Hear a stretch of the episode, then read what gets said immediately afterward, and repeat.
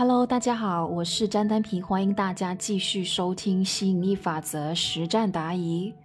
我们这一期的分享主题是：潜龙勿用进补给，天时未至不能比。学员提问：子宇老师，我现在在推广你的吸引力法则课程，但因为暂时还没有新学员找我请教互动，然后我自己又没有带进来的新学员。所以我就不是很起劲，我觉得我自己的成长就很有限，导致我的热情就是高涨不起来。我应该怎么办呢？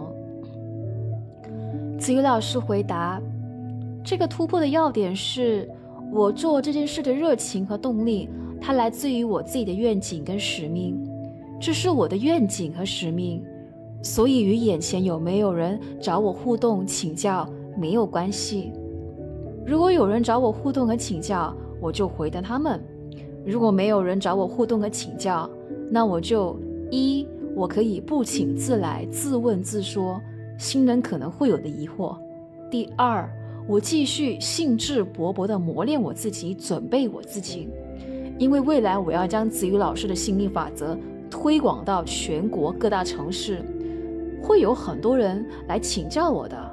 现在的我。就要为未来的我做准备。我当时困顿七年的时候也是这样子去想的。我当时负债累累，我就跟自己说：逆境中求突破，压力中求成长。我觉得自己很厉害，但是困顿七年却把我龙困浅滩，所以我又给自己编了一个好故事，激励自己：潜龙勿用进补给。天时未至，不能比。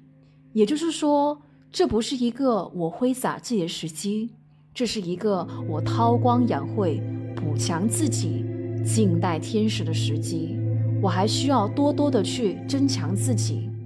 我张扬的时机还没到来，所以一旦我的天时到的时候，我自然就冲天而起，飞龙在天。该成钱的时候成钱。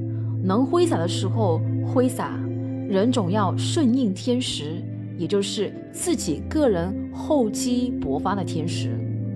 如果说你做什么事老是去观望外境，去观望别人的反应，那你这个人就很难成大器，很容易一事无成。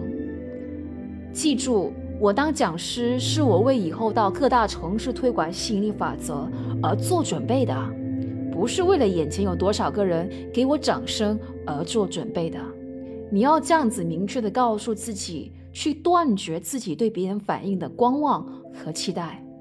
难道没有人给你掌声，你就不好好准备自己了吗？你以后要获得千千万人的掌声，你今天就别对小猫两三只耿耿于怀，同意吗？亲爱的伙伴们，我们今天的这个分享就先到这里了哦。那我们下期再见，OK，拜拜。